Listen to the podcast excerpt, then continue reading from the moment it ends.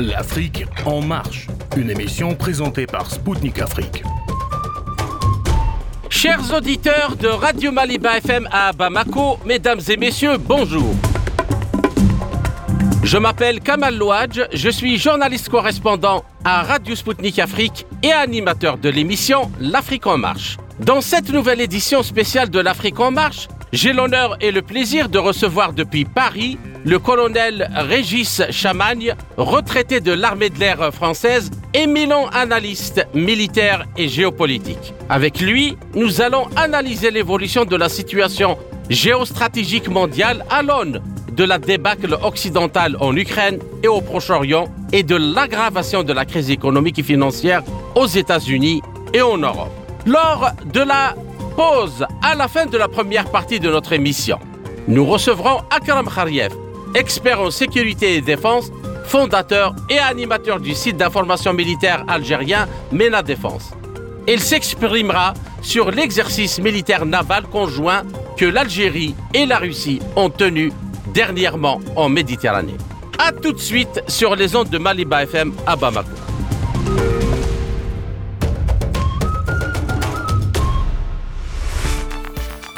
L'opération militaire spéciale russe en Ukraine a définitivement fait évoluer les alliances mondiales vers un monde marqué par une dynamique plus multilatérale en attendant qu'elle se transforme réellement en monde multipolaire. Ceci fait dire à beaucoup de spécialistes, y compris occidentaux, que la Russie a déjà totalement acté sa victoire en Ukraine, bien au-delà de l'échec de la contre-offensive ukrainienne dont les médias et les experts de plateaux occidentaux se sont fait les porte-paroles avec tambour et trompette.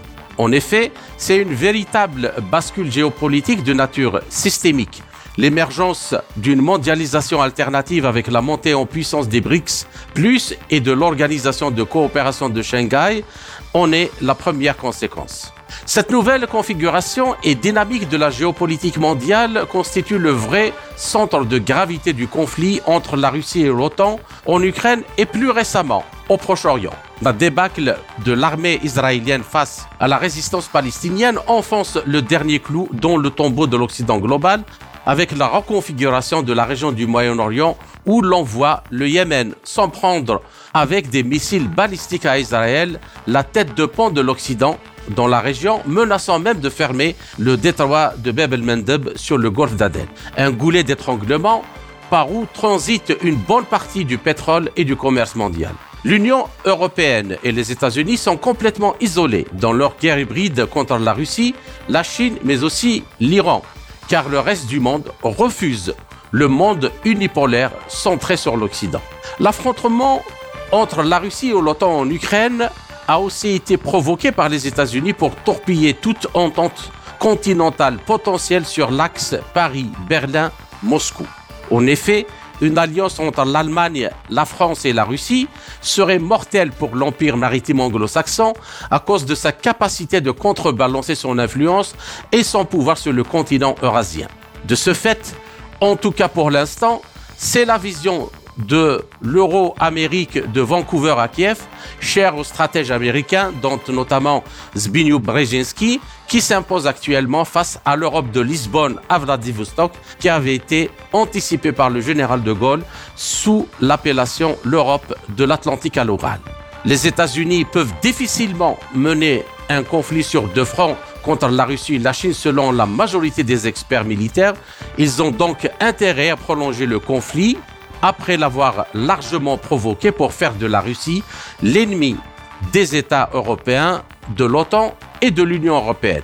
En effet, la Russie est considérée par les Américains comme la menace la plus grave car elle défie l'hégémonie US aussi bien économique que civilisationnelle en Europe. La Chine ne peut exporter sa civilisation au-delà de l'Asie, sa démographie va entrer en récession et elle n'a pas encore un arsenal militaire équivalent à la Russie, ni en qualité ni en quantité. Ainsi, dans la configuration du monde, l'Occident global mené par la puissance américaine a-t-il encore les moyens économiques, financiers et technologiques d'imposer sa domination en rivalité avec le monde multipolaire promu essentiellement par la Chine, la Russie et l'Iran. la réorientation géoéconomique de la Russie étant déjà un succès, l'Union européenne est-elle la grande perdante de ces transformations? Alors pour approfondir ce sujet fondamental de la géopolitique mondiale, j'ai le plaisir de recevoir depuis Paris le colonel Régis Chamagne, retraité de l'armée de l'air française, éminent analyste militaire et géopolitique. Colonel euh, Régis Chamagne, bonjour et merci d'avoir accepté de nous accorder cet entretien. Bonjour et merci à vous. Alors, euh, la première question, nous allons, euh, dans la première partie, essayer de voir de près toutes ces transformations. Alors, aujourd'hui, le système centré sur l'ONU ainsi que sur toutes les organisations qui lui sont affiliées, traverse une crise profonde. Et donc le dernier épisode, c'est ce qui se passe actuellement en Palestine, plus précisément à Gaza.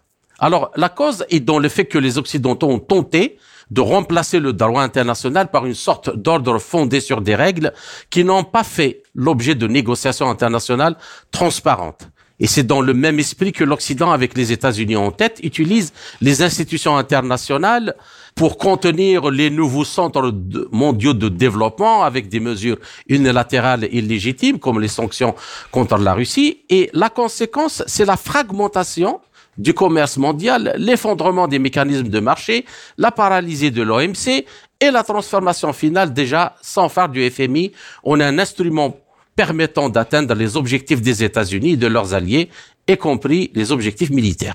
Alors, euh, Monsieur Chamagne, à votre avis, cette situation internationale, cette géopolitique est-elle encore tenable aujourd'hui? Alors, euh, je pourrais vous répondre très rapidement par un seul mot, non. Mais euh, bon, il faut bien voir d'où ça vient. Euh, L'ONU euh, a été créée après la Seconde Guerre mondiale. L'ONU a bien fonctionné tout au long de la guerre froide parce qu'il y avait un équilibre des forces et donc chaque camp devait faire des concessions et devait prendre en compte les, intérêts ou au moins la volonté de, l'autre camp, si bien que ça fonctionnait à peu près. Et puis la, la France, l'Angleterre, euh, les membres euh, permanents la Chine, euh, les, les autres membres permanents du Conseil de sécurité de l'ONU étaient encore des, des, pays indépendants à peu près autonomes et qu'on considérait normalement sur la scène internationale. Je pense en particulier à la France.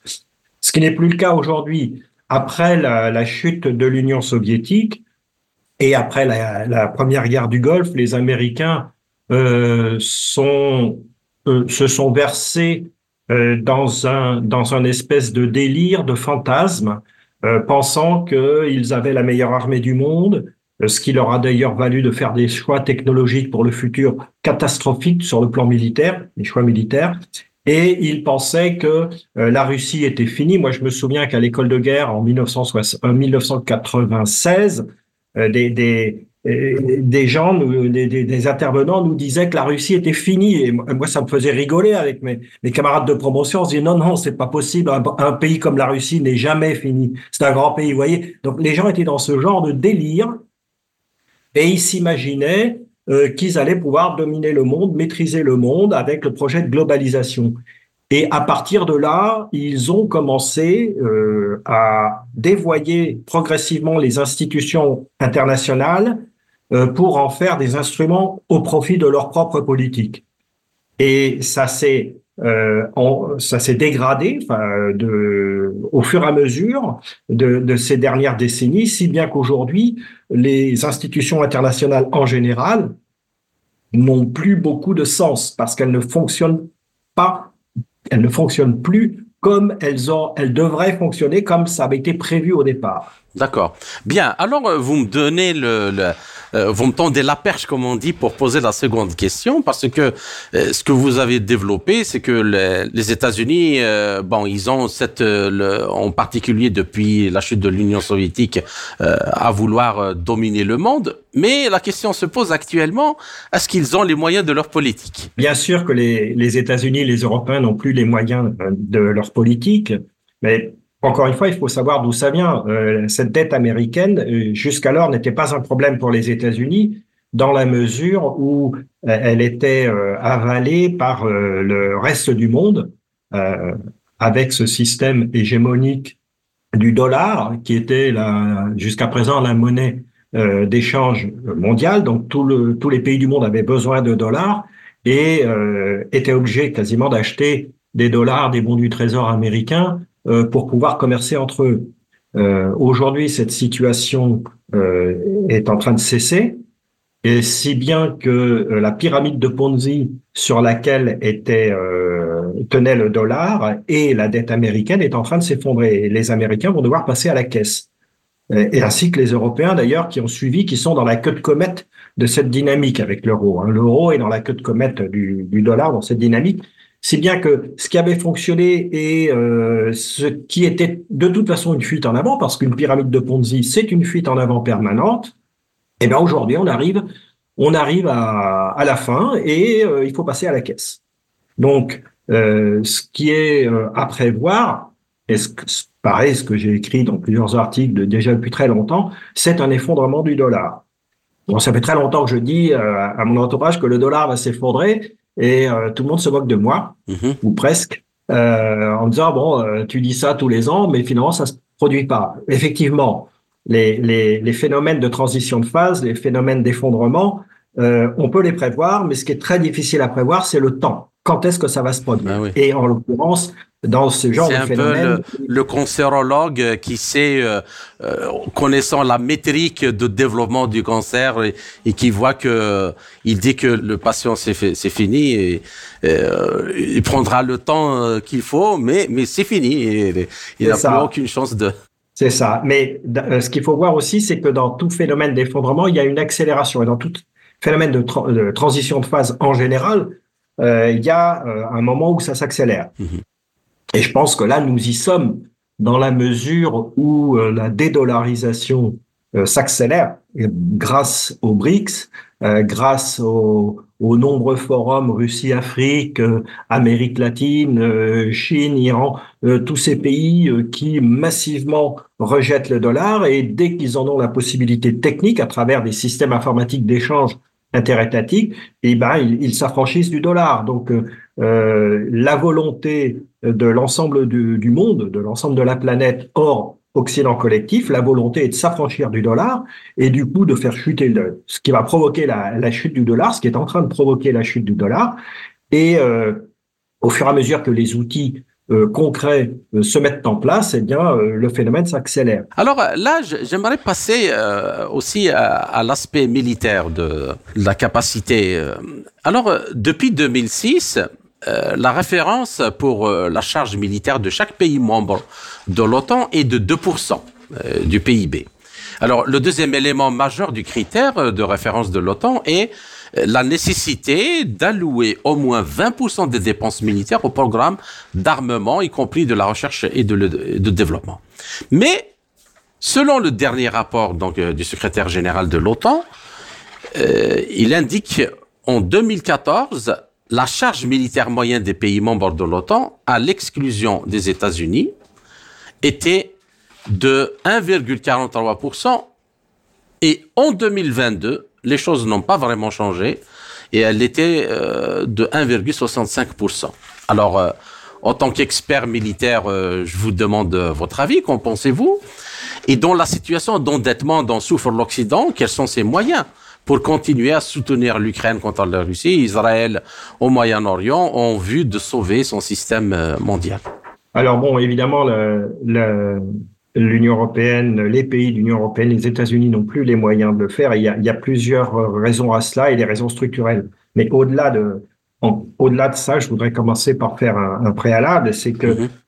l'OTAN, qui est une organisation de sécurité collective, nous parle de pourcentage du PIB pour investir dans le dans l'armement, euh, dans les armées. Euh, cela dit, il euh, faut savoir ce qu'on met derrière. Les États-Unis ont détruit les industries de défense, ont voulu détruire les industries de défense européennes pour imposer leur matériel à eux. Et à travers ces exigences de 2% du PIB, il y a le lobby militaro-industriel américain qui veut fournir ses armes, fournir sa camelote Heureusement, en France, il y a encore la société d'assaut qui a résisté, mais tout, tout le reste est, quasiment tombé. Donc, il y a, il y a l'aspect qualitatif qui fait que se ramener à un pourcentage du PIB, dans le cadre d'une organisation de sécurité collective, euh, revient finalement à, à, ne plus penser en termes de sécurité. C'est-à-dire On parle d'économie, on, parle, parle plus de sécurité. Quand, quand je faisais des, des, des, conférences sur la défense de la France, je commençais par dire que la défense est pour le pays ce que les défenses immunitaires sont pour le, le corps humain. Et euh, confier ces défenses immunitaires à un vaccin, par exemple, c'est moins bien que d'avoir des propres euh, défenses immunitaires qui fonctionnent bien. Vous voyez ce que je veux dire? Oui, oui, oui. Et, et, et, donc, euh, euh, à travers euh, l'OTAN, finalement, nombre de pays ne se posent plus la question de leur propre sécurité. C'est-à-dire sont déresponsabilisés. Ils se disent, bon, bah, il y aura l'OTAN. Vous voyez ce que je veux dire? Il n'y a plus cette il y a plus cette notion de assurons notre autonomie, assurons notre sécurité en tant que peuple, en tant que nation. Donc finalement, l'OTAN. D'ailleurs, c'est même comme ça que on peut contribuer par la suite à la, à la puissance de l'OTAN, c'est en ayant des, des, des défenses nationales fortes. Exactement. Il vaut mieux, euh, il vaut mieux une association une, de pays forts, individuellement forts, qui s'associent et se combinent et combinent leurs efforts en vue d'un objectif commun plutôt qu'une espèce de, soupe dans laquelle le tout est broyé et où il n'y a plus d'identité nationale et où il n'y a plus de défense finalement. Donc, et donc ça c'est la première, ça c'est le premier volet de ma réponse. Le deuxième volet de ma réponse est que du coup la, notion de sécurité ayant disparu, euh, les quel est le rôle de l'industrie de défense? En Russie, c'est simple, c'est clair. Le rôle de l'industrie de défense est de fournir du matériel à l'armée russe pour protéger la Russie, pour assurer la souveraineté de la Russie. Dans les, dans les pays occidentaux, le rôle, les, fabricants d'armes conçoivent leur rôle comme rapporter l'argent aux actionnaires.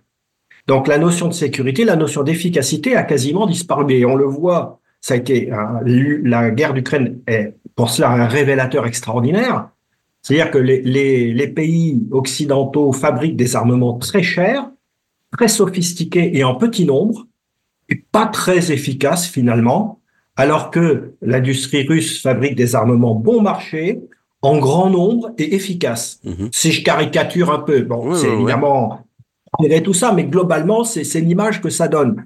Et du coup, du coup, comme on est dans une guerre d'attrition, eh bien, euh, ceux qui sont capables d'avoir des ressources logistiques vont gagner par rapport à ceux qui ne sont pas capables d'avoir ces ressources logistiques. Et aujourd'hui, euh, les États-Unis se désengagent clairement parce qu'ils ont perdu, mais comme ils veulent, mais ils font comme d'habitude, c'est-à-dire qu'ils s'en vont, alors ils filent à l'anglaise, ils s'en vont comme des voleurs après avoir semé le chaos et la désolation, ils s'en vont comme des voleurs et ils rejettent la faute sur les autres. C'est ça qui est en train de se passer aujourd'hui. Ce qui est une attitude proprement lâche. C'est de la lâcheté, de la bêtise, de l'inconséquence, de l'irresponsabilité. Et voilà, voilà où nous en sommes. Donc, pour répondre à votre question, ben non, quand on n'a pas la politique de ses moyens, il faut avoir les moyens. Quand on n'a pas les moyens de sa politique, pardon, il faut avoir la politique de ses moyens. Bien, alors la quatrième question, euh, euh, Monsieur Chamagne, l'OTAN a l'habitude d'intervenir comme il l'a fait déjà au cours euh, des deux décennies passées et sans euh, mandat de l'ONU euh, à chaque fois, en Syrie en 2017. Euh, en 99 au Kosovo contre la Serbie, en 2011 en Libye. Est-ce que ce scénario d'intervention un peu partout dans tous les pays du monde pourrait se répéter dans la région Indo-Pacifique sous prétexte de protéger Taïwan contre une éventuelle agression militaire euh, chinoise euh, Je ne pense pas. Euh, vous imaginez, les Américains viennent de se prendre une raclée contre la Russie en Ukraine mmh. et ils prévoient déjà une guerre contre la Chine. Bon, déjà, faut être... ce sont des malades mentaux, disons les choses. Enfin, il faut être fou. Ils viennent de se prendre une raclée militaire euh, et il prévoit une guerre contre la Chine qui, elle aussi, dispose de missiles hypersoniques. C'est de la folie furieuse. Ils n'en ont pas les moyens. Euh, et ce sera empêché, je pense, par, euh, par la Chine. Mon analyse de Taïwan, alors là, je vais être peut-être surprendre un peu, euh, c'est que si on veut comprendre ce qui se passe entre la Chine et Taïwan, il faut lire Sun Tzu plutôt que Brzezinski. D'accord. Vous voyez ce que je veux dire? Euh, les, les, conditions qui ont fait que euh, Taïwan s'est désolidarisé de, de, la Chine continentale ne sont plus réunies. À l'époque, il, il y avait deux systèmes politiques très différents. Le communisme de Mao contre le libéralisme euh, capitaliste occidental. Et la, donc, ces deux systèmes politiques étaient liés à deux systèmes économiques radicalement différents. Ouais, ce qui n'est pas le cas actuellement. Depuis euh, ces deux systèmes, la Chine a abandonné le système économique communiste pour se euh, rallier à, l'économie de marché global, mondiale. Mhm. Donc, il n'y a plus de différence. Toutes les raisons qui, à l'origine, ont fait que euh, Chiang Kai-shek s'est réfugié à Taïwan avec ses partisans, toutes ces raisons-là ont disparu, d'une part. D'autre part, euh, le commerce entre la Chine et Taïwan a toujours existé et a, continué à, à, fonctionner même après la, euh, la, la sécession de, de Taïwan. Euh, J'imagine qu'il y a déjà euh, des, des, des tractations depuis longtemps entre les Chinois des deux rives, euh, pour se préparer à la réunification le jour où les conditions seront réunies, c'est-à-dire le jour où les États-Unis euh, cesseront de, d'embêter tout le monde. Quoi. Parce qu'au départ, les États-Unis euh, se sont présentés comme protecteurs de Taïwan, mais c'était, c'était une réalité géopolitique. C'était la politique de l'endingment. bon, il n'y a, y a pas de problème. Mais aujourd'hui, euh, l'intérêt de Taïwan pour les États-Unis n'est pas la protection de Taïwan, c'est d'avoir des bases euh, face à la Chine. Donc ils ont Taïwan au sud de la Chine, ils ont la Corée du Sud au nord de la Chine et ça leur fait deux points d'appui avec le Japon pas loin. Ça leur fait des points d'appui pour, pour observer et contenir la Chine et vouloir contenir la Chine. Donc la, réalité géopolitique des rapports entre Taïwan et les États-Unis a radicalement changé également de, depuis euh, l'autonomie, enfin la, sécession de Taïwan. Du coup, je pense que quand les États-Unis se seront effondrés, quand le dollar se sera effondré, quand ça va générer tout un retrait, une fermeture massive des, centaines de bases américaines à travers le monde, ça va, être vraiment un, électrochoc économique considérable. À ce moment-là, je pense que après un petit temps, hmm, pour laisser passer un petit peu de temps, eh bien tranquillement, les Chinois des deux rives vont dire bon bah finalement on se réconcilie, hein, nous sommes des frères, anthropologiquement nous sommes les mêmes, économiquement, politiquement, il n'y a plus beaucoup de différence entre nous. Bah, il est temps de. Et on, même, on peut même euh, économiquement être complémentaire maintenant. Ce que Absolument. Taïwan qui fabrique les, puces électroniques euh, que la Chine a du mal encore à avoir la souveraineté sur. Euh. Oh, la Chine progresse vite dans ce domaine-là. Hein. Bien. Ainsi s'achève la première partie de notre euh, entretien. Chers auditeurs, je vous retrouve en compagnie de mon invité, le colonel Régis Chamagne, pour la seconde partie de notre émission, après une courte pause musicale. À tout de suite.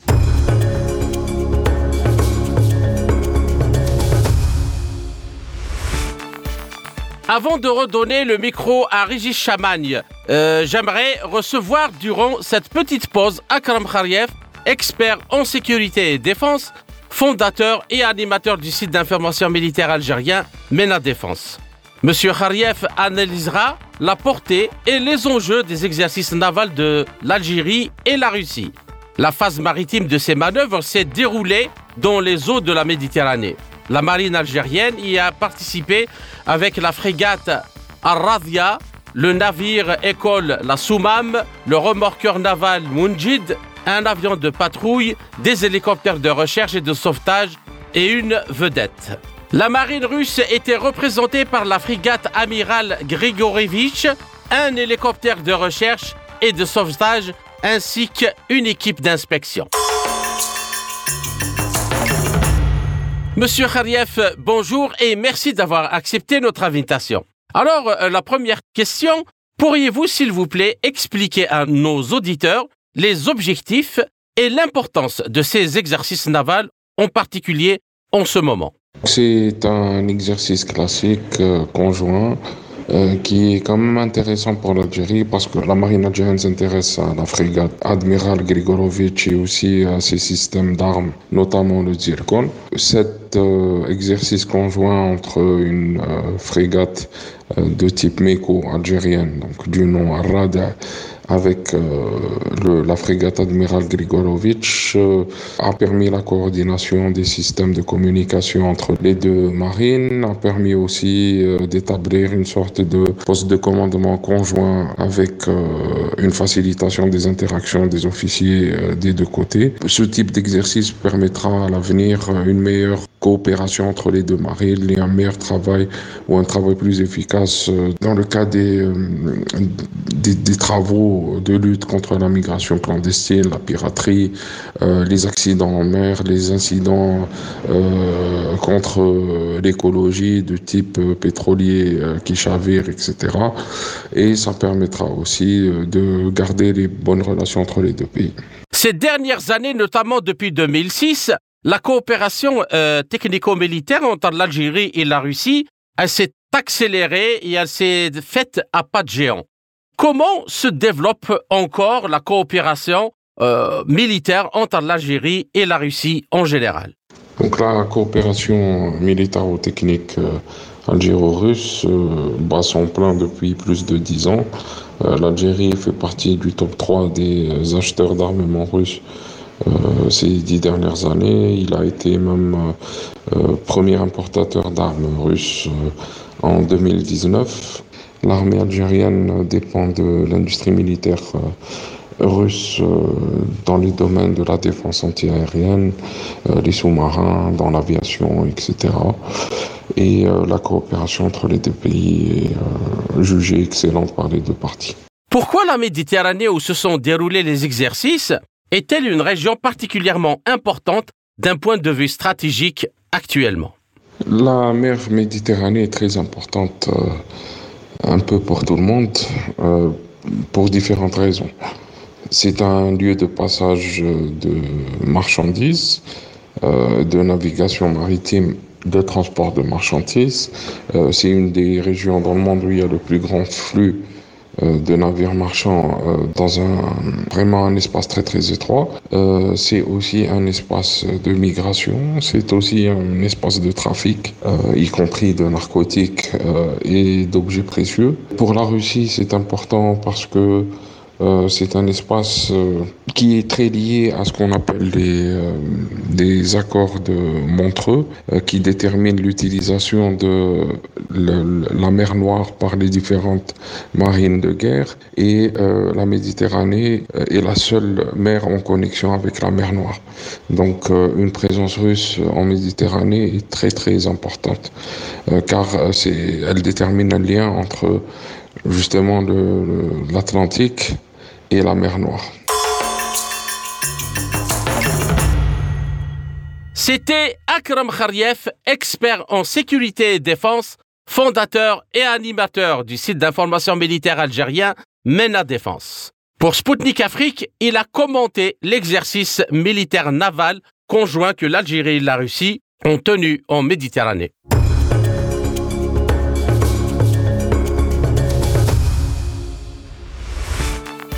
Chers auditeurs, vous êtes toujours à l'écoute de Radio Maliba FM à Bamako. Je suis Kamal Louadj, animateur de l'émission L'Afrique en marche de Radio Sputnik Afrique. Je rappelle que mon invité est aujourd'hui le colonel Régis Chamagne, retraité de l'armée de l'air euh, française, analyste militaire et géopolitique. Colonel euh, Régis Chaman, je vous salue à nouveau et merci pour votre patience pour cette seconde partie de notre euh, entretien. Merci. Bien. Alors, euh, il y a une question pour finir avec la partie occidentale avant de passer à autre chose. depuis 1997, suite à l'apparition du livre de Zbigniew Brzezinski, dont le titre est Le Grand Échiquier, la primauté américaine et ses impératifs stratégiques. Je rappelle que la traduction française s'est contentée juste euh, du, petit morceau du début, le grand échiquier. Mais en réalité, le titre complet, c'est celui-là. Le grand échiquier, la primauté américaine et ses impératifs stratégiques. Alors, tout le monde comprend, depuis cette date-là, que le jeu des États-Unis, qui tente de lier les mains de la Russie et espère à long terme euh, la faire exploser avec cette longue guerre en Ukraine, et par conséquent affaiblir radicalement son principal rival, la Chine, et qui, si quelque chose donc euh, certainement arrive, euh, sera seul face à l'Occident si la Russie n'est plus là. Alors, les Américains poussent également l'Europe à sa propre destruction en tant qu'acteur et concurrent stratégique potentiel. Et à leur tour, malheureusement, chose que nous ne comprenons pas vraiment bien ici en Russie, les élites compradores européennes conduisent leur pays leur peuple à la boucherie. Alors, dans ce contexte, le 21 février 2023, dans son discours adressé au Parlement russe, euh, le président Vladimir Poutine a annoncé sa décision de suspendre la participation de la Russie au dernier traité de la Lyon aux États-Unis relatif au contrôle et au désarmement nucléaire, ce qu'on appelle le New Start. Et le mois dernier, la Douma russe, le Parlement russe, a révoqué définitivement la ratification du traité d'interdiction euh, complète des essais nucléaires. Alors, euh, Régis Chamagne, euh, est-ce que un durcissement de la doctrine nucléaire russe ne serait-il pas, in fine, le meilleur moyen euh, de mettre un terme au délire des puissances euh, impériales anglo-saxons, c'est-à-dire en, rétablissant un peu l'équilibre de la terreur qu'il y avait durant la guerre froide. Euh, et quelle place, dans ce cas, aux missiles hypersoniques de longue portée, est-ce qu'on est devant euh, l'apparition d'un nouveau paradigme militaire euh, dans le monde? Alors, euh, le, le, le, retrait, je pense, hein, le retrait des, des Russes des, du dernier accord New Start, pour moi, est plus une manœuvre diplomatique qu'une manœuvre réellement de sécurité. Mm -hmm. Euh, il s'agit de dire, euh, je pense, hein, mmh. et vu de la Russie, ça me semble, ça me semble euh, cohérent. Il s'agit de dire, nous n'avons plus confiance en vous, nous ne voulons plus, euh, nous ne vous croyons plus. De toute façon, les Occidentaux ont montré qu'ils n'étaient pas, qu'ils ne respectaient pas leurs paroles. Hein, on l'a vu avec les accords de Minsk, on le voit bon, depuis le début de la conquête des, des Anglais sur les États-Unis avec les Indiens. Enfin, je veux dire, ces gens-là ne sont pas crédibles ces gens-là, euh, on ne peut pas leur faire confiance. Donc, je pense que c'est euh, l'arrêt la, euh, des, des, accords START par la Russie, le retrait des Russes de, des accords START me, me semble être une manœuvre plus euh, symbolique et diploma, euh, diplomatique. Mmh. S'agissant de sécurité et de dissuasion, aujourd'hui, il n'y a plus de, il n'y a plus de parité la Russie, avec le développement des, des missiles hypersoniques, a créé euh, une dissuasion intermédiaire conventionnelle, de type conventionnel, euh, qui, qui, déséquilibre complètement le jeu.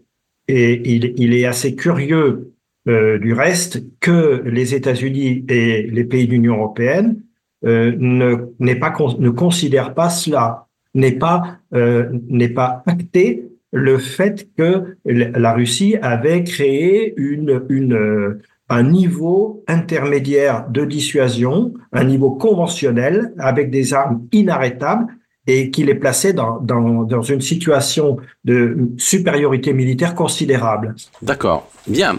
Alors, euh, ce, euh, un tout petit peu de philosophie, euh, Régis Champagne. Selon certains analystes, ce qui se passe en Ukraine euh, est un affrontement entre deux philosophies.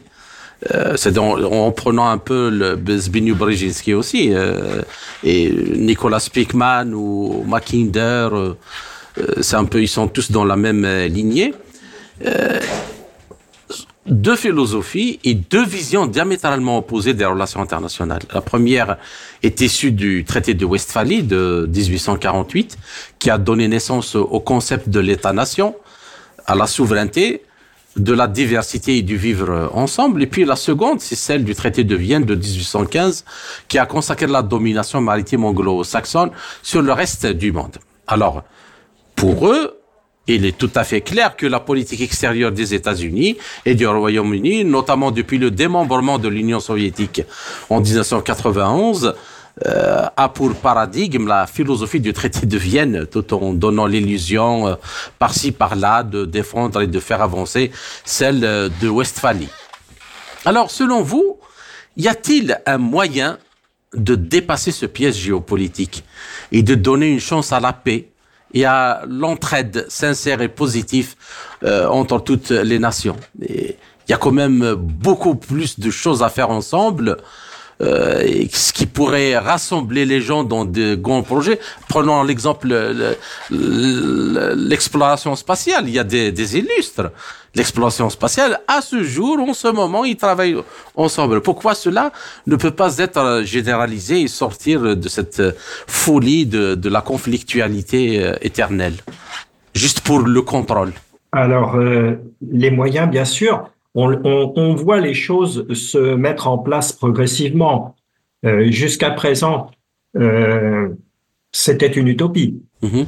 Euh, penser la paix future était une utopie, sauf pour les Américains, pour qui la paix future était la Pax Americana, c'est-à-dire tout le monde sous leur contrôle.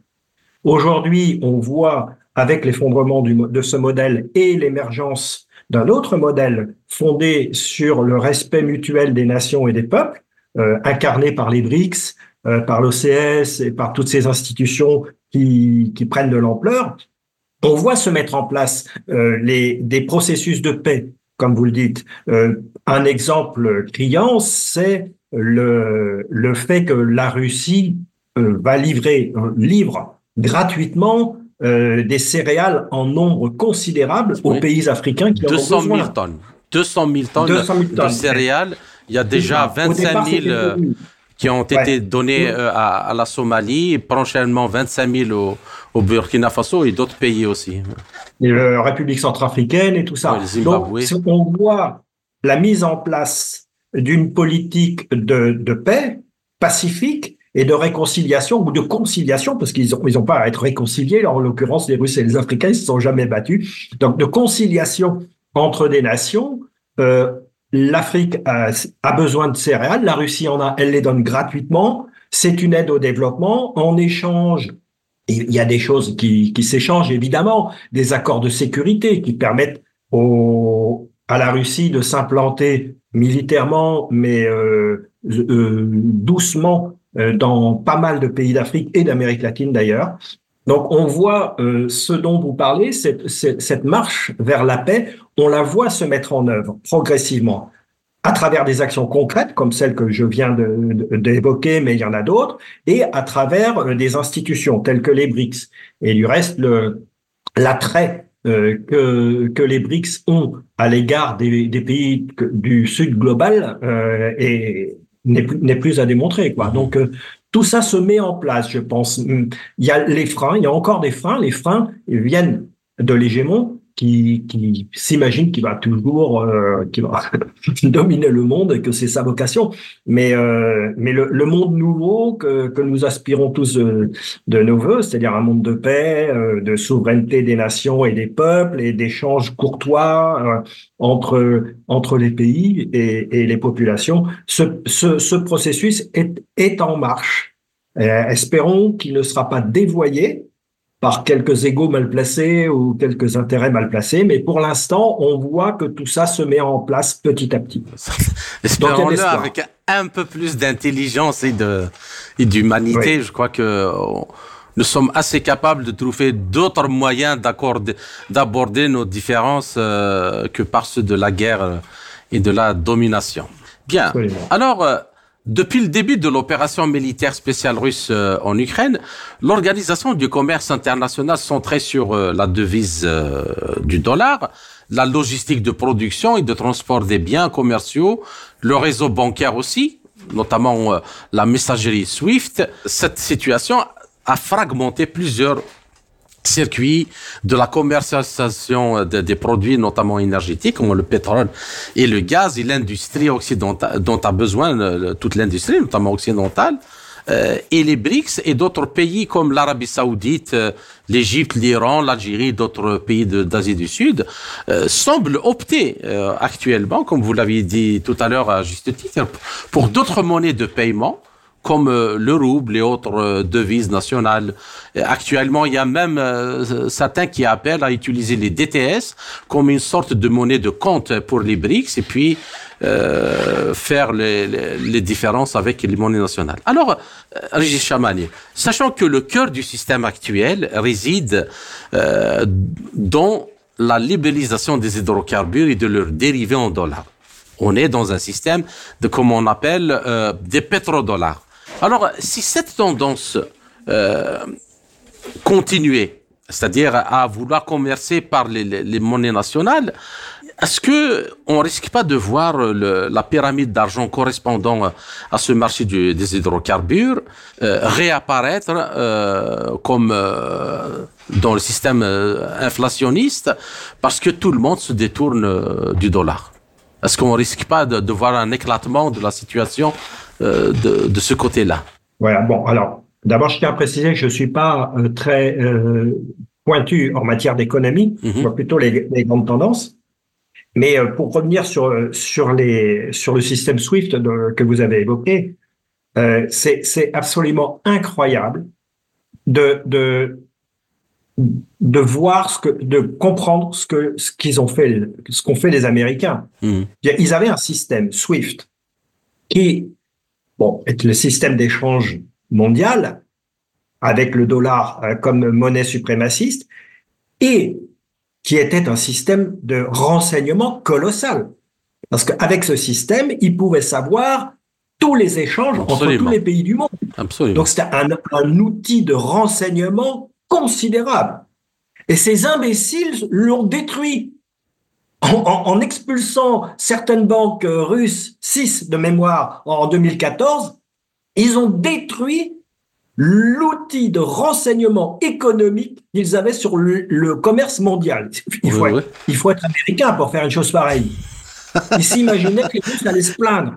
Ils s'imaginaient que les Russes allaient se plaindre, allaient pleurer. Ben non, les Russes ont développé leur système MIR, les Chinois ont développé le CIPS, et aujourd'hui, ces deux systèmes fonctionnent ensemble, et les Chinois et les Russes s'échangent en roubles et en yuan, et les États-Unis ne savent plus quels sont les échanges d'énergie entre la Chine et la Russie. Et c'est en train de se généraliser aujourd'hui avec euh, euh, par des accords bilatéraux entre les pays, l'Iran, la Chine, l'Inde, la Russie, etc., etc., dans tous les sens. Mais euh, et, et, on voit se mettre en place en fait un système qui va remplacer euh, SWIFT et, et, et, à travers, à mon avis, la banque des BRICS, qui est euh, dont la, la, présidente est Dilma Rousseff, l'ancienne présidente du, du Brésil. Du, du Brésil. Je pense mon, mon, sentiment est que, à travers la banque des BRICS, le, un, un, une homogénéisation progressive de, des échanges entre les pays du monde, pour l'instant hors, euh, hors Occident euh, collectif, euh, va émerger et que les outils vont, vont arriver progressivement. Pour l'instant, plusieurs pays ont développé leur propre système qui sont interopérables, mais je pense que alors, le, recours à une monnaie d'échange mondial, on va y arriver aussi. Il faut se souvenir que la Chine avait proposé, après la crise des subprimes, il y a eu un G20, je crois que c'était en 2008, et la Chine, euh, à l'occasion de ce G20, avait proposé de remplacer à terme, c'est-à-dire de commencer à réfléchir au remplacement à terme du dollar en tant que monnaie d'échange mondial par une monnaie qui soit un panier de monnaie mmh. et de métaux précieux. Évidemment, les États-Unis ont refusé. La Chine le savait, mais ça lui a permis de prendre date. Et c'est à partir de ce moment-là que la Chine a mené une stratégie de dédollarisation, d'abord furtive. Elle a, comme on dit, creusé des tunnels sous la montagne de l'art. Et puis, euh, à partir de 2013, plus furtive du tout, elle a annoncé clairement la couleur en septembre 2013, le président chinois a annoncé clairement la couleur, il va falloir dédollariser l'économie mondiale. Donc, euh, tout ça est en train de se mettre en place. Nous sommes dans un espèce d'entre-deux, mais, euh, mais bon, le, le, système qui va remplacer SWIFT ne va, ne va pas tarder à émerger, j'imagine, dans, dans quelques années. Et encore une fois, pour revenir au début, c'est absolument hallucinant que les États-Unis aient détruit leur premier système de renseignement sur les, ouais. sur les échanges économiques mondiaux. C'est invraisemblable. Bien. Alors, euh, euh, la question de c'est-à-dire avec tout le tour que nous avons fait par rapport euh, donc aux questions géopolitiques, économiques, militaires, euh, il y a le, la question énergétique, mais qui touche surtout le, les pays européens, notamment euh, la France. Alors, euh, le nucléaire est normalement l'énergie propre par excellence qui peut sérieusement se substituer aux énergies fossiles. Or, nous le voyons en Europe, en Allemagne euh, en particulier, mais en France aussi, le nucléaire est justement la première cible abattue par des mouvements politiques écologistes. En France, euh, le gouvernement Jospin, intégré par les Verts, euh, notamment Dominique Voynet, a arrêté en 1997 le réacteur révolutionnaire Superphénix à neutrons rapide, qui recycle les déchets nucléaires, crée son propre combustible et permet ainsi ce que disent les ingénieurs du nucléaire, euh, de fermer le cycle du combustible, avant que le projet Astrid euh, de même nature ne soit dernièrement euh, envoyé aussi aux oubliettes. Je parle en France. Alors, comment expliquez-vous cela alors que dans le contexte de la crise énergétique en Europe provoquée par la destruction de Nord Stream 1 et 2 et les sanctions occidentales, euh, contre la Russie, l'effet boomerang de, de, de, ces sanctions, même les centrales à charbon sont en train d'être euh, rouvertes. Et comment peut-on réagir euh, au rapport publié par l'école de guerre économique relatif à l'influence allemande sur la filiale nucléaire française en particulier? Donc c'est un rapport qui explique comment les Allemands ont fait du lobbying pour détruire la filière nucléaire française au moment où personne y compris les plus verts des verts, en Allemagne, ne remet en question la remise en route des centrales à charbon et le remplacement du gaz par le gazole dans les usages industriels ou, domestiques. Les, les, écologistes politiques, je, je, dis bien politique, hein, parce que l'écologie est une discipline scientifique, une branche de la biologie, mmh. et ça n'a rien à voir avec les politiques des écolos politiques. Hein sont des doctrinaires. Ces gens-là sont des doctrinaires. Ils n'ont pas de culture scientifique, j'imagine, ou très peu. D'ailleurs, je serais curieux de savoir combien d'écolos ont, fait des études en, écologie. Bon, bref. Donc, ce sont des doctrinaires. Il est vrai qu'en France, nous avions une excellente euh, euh, filière nucléaire avec d'excellents ingénieurs. Euh, la France était en pointe dans le domaine du nucléaire civil avec précisément, comme vous l'avez dit, ce programme, ce projet de, de, de par évolution technologique successive, de réutiliser les déchets pour les futures centrales. Et donc, il y avait, il y avait un, cercle vertueux comme ça, qui a été détruit euh, par l'Allemagne. On les a suivis et euh, on en est où on en est. Cela dit, c'est encore récupérable. Je pense que euh, la situation est encore récupérable pour le nucléaire français et l'autonomie. Il suffit d'y mettre les moyens et la volonté, surtout la volonté politique, parce que je pense qu'on a encore les bons ingénieurs. Voilà, donc euh, toute cette, quand on regarde de loin et quand les historiens analyseront cette période, euh, je pense. Mais ce qui est quand même étonnant. Euh, euh, moi, je suis passé par le CEA. Je suis, j'ai même fait un DEA de, de physique nucléaire et de au CEA à, à, Saclay. J'ai vécu 16 ans à, à, Paris. Je suis ingénieur dans le domaine.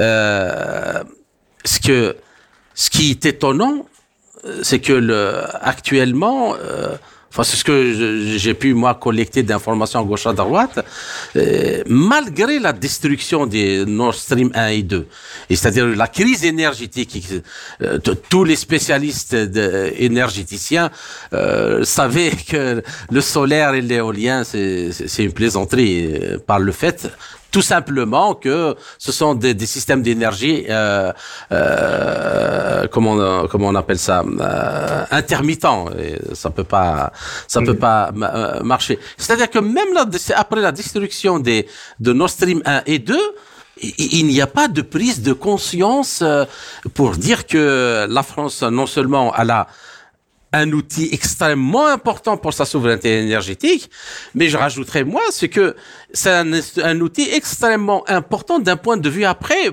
de politique étrangère parce que euh, elle était le, le, le, le, le premier euh, le pays le, le, leader mondial oui mm. et, qu'elle peut euh, faire valoir ça avec les transports rapides par exemple qui vont avec le, TGV et tout mm. faire valoir ça dans tous les, les, pays dans toutes les régions du monde et être un outil de, de diplomatie économique comment comment je pense que nos politiques d'une façon générale, hein, il y a une dégradation du, personnel politique depuis 30 ans en France qui est assez considérable. Et je pense qu'ils n'ont tout simplement pas de culture. Pas de Il y a un déficit de culture scientifique euh, chez euh, le personnel politique français et probablement allemand aussi. D'une façon générale, dans les, pays de l'Union européenne, euh, un déficit de culture, et puis surtout, ces gens sont des doctrinaires. Ils ne, pensent pas en termes de réalité objective ni de loi de la physique, mais ils pensent en, en termes de, de, de philosophie humaine euh, complètement déviée. Enfin, c'est mais complètement irresponsable parce que l'écologie, il faut quand même. Ah oui, mais de toute façon, ils sont irresponsables. Ces gens sont irresponsables. Quand ces gens-là seront partis, euh, aura-t-on les moyens de redresser la barre plus ou moins vite, plus ou moins facilement? C'est pour moi, c'est la question prioritaire. Absolument. Et elle repose sur la qualité et le maintien d'une compétence euh, de nos ingénieurs et de nos, et de nos centres de recherche. Parce que quand la volonté politique est là, les choses se font vite. Hein. Il n'y a qu'à voir ce qui s'est passé quand le général de Gaulle est arrivé au pouvoir en 1958. Il a redressé la France en quelques années. Mm-hmm. Quand la volonté politique est là, ça va vite. Il n'y a qu'à voir ce que Vladimir Poutine a fait en Russie. Hein? C'est une question de volonté politique. Et voilà, c'est la question que je me pose. D'accord. Alors, euh, quelques semaines après l'élargissement euh, des BRICS, à l'Arabie Saoudite, les Émirats Arabes Unis, l'Iran, euh, soit les trois poids lourds, euh, disons, de, de l'OPEP ou de l'OPEP+, et l'Égypte.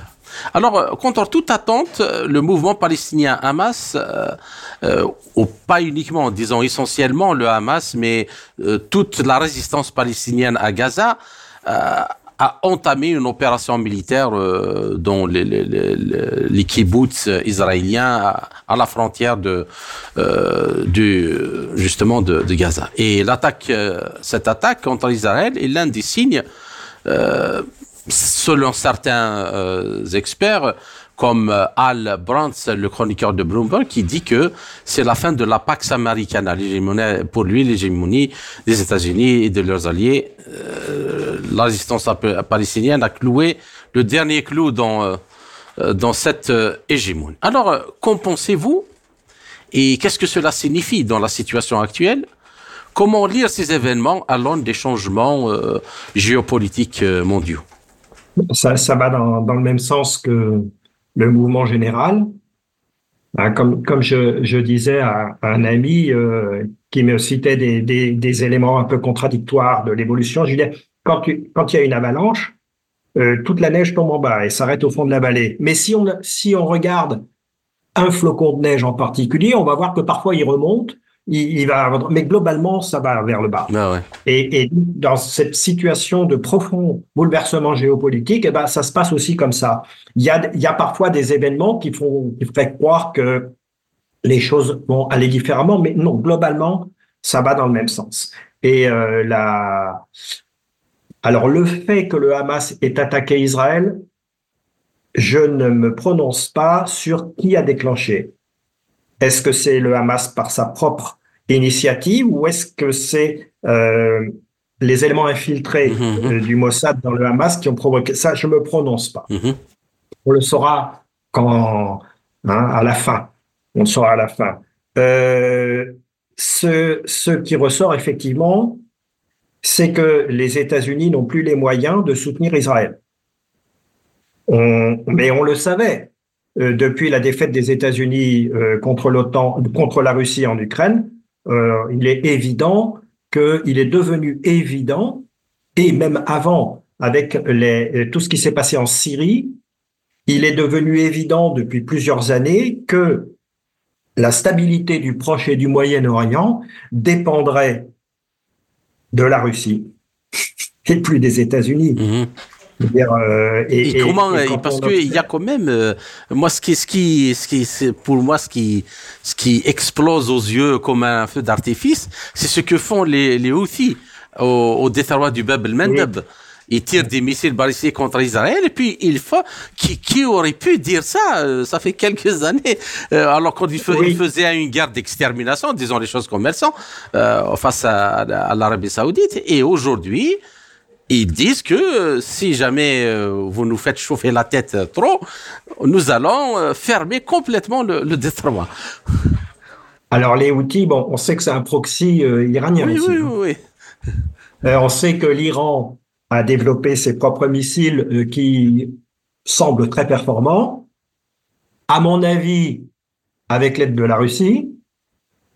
Il y a des éléments, probablement des éléments électroniques dans les missiles iraniens qui viennent euh, de la Russie en échange probablement des, des données sur euh, les drones et en particulier sur le drone Hercus en 90 que l'Iran avait détourné euh, sur son propre sol en 2013, ah fin 2013. Donc j'imagine qu'il y a eu des échanges de technologie entre euh, les militaires, euh, enfin les, les, les les, les, les, industries militaires russes et iraniennes. Donc c'est à travers les outils que l'Iran montre sa puissance et ça a un effet, je pense, dissuasif. C'est dans un, objectif de dissuasion à l'égard d'Israël pour ne pas être attaqué. Donc Effectivement, on voit que euh, le, les développements technologiques qui ont été euh, abandonnés par les Américains au nom de leur hubris et, de leur choix catastrophique, ce sont les, ces développements technologiques ont continué dans le reste du monde.